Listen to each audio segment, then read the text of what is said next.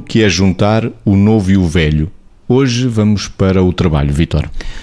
Às vezes no trabalho é uma carga de trabalhos porque às vezes as pessoas nas organizações têm dificuldade em compatibilizar estas variáveis do que é que são os funcionários, os colaboradores novos, com sangue na guerra, cada vez com mais competências a nível do conhecimento, a nível das técnicas, e os mais velhos, que algumas vezes podem perder a capacidade de adquirir no mesmo ritmo as mesmas competências, as, eh, os mesmos conhecimentos, e isto poder fazer com que exista aqui uh, uma ruptura, uma fratura entre o que é o novo e o velho, com o novo às vezes a desdenhar o que é velho e o velho com dificuldade de se adaptar aos, aos avanços rápidos daquilo que os novos trazem.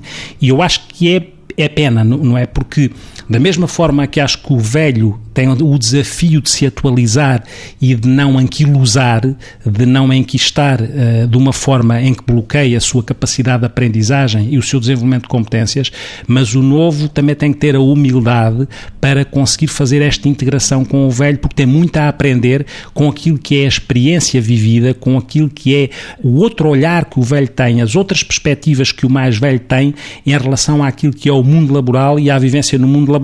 É claro que isso obriga as esforços de ambas as partes. Nos mais velhos a não perderem o comboio, nos mais novos a não acelerarem o comboio para fugir dos mais velhos, julgando que só eles é que sabem tudo. E, esta integração é o grande desafio também das organizações, percebendo nós que há um, há um, momento em que as pessoas têm que parar, mas que não seja por serem desdenhadas, que não seja por serem postas na prateleira de uma forma desadequada.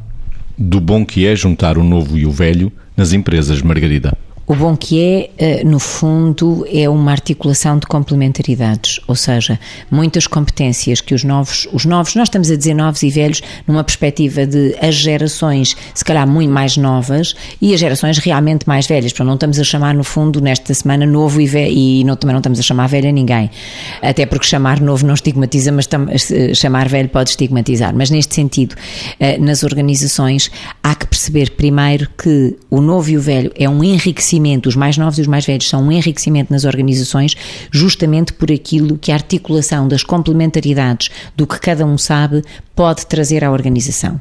A experiência é uma coisa absolutamente insubstituível. O conhecimento do contexto prévio também é, e os mais novos não têm isso. E de facto, em todos os, os enquadramentos, nós temos que viver com os três tempos do tempo, o passado, o presente e o futuro. Quer dizer, nós vivemos no presente, mas temos que ter em conta os três tempos do tempo. E tanto os mais novos têm que perceber que a competência técnica não lhes dá necessariamente um conhecimento do passado e que fez história que conduziu as organizações até um determinado momento.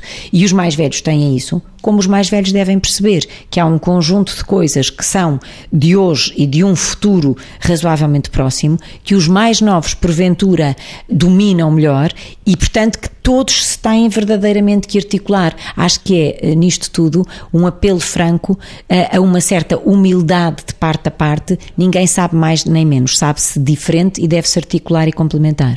Se é verdade que os mais novos têm mais apetência para tudo o que é objetivos, metas, planos de ação, não nos podemos esquecer qualquer organização também bebe da sua cultura organizacional, da sua história e da sua identidade. E isso os mais velhos podem transportar para dentro daquilo que é o plano de ação e os objetivos e as metas.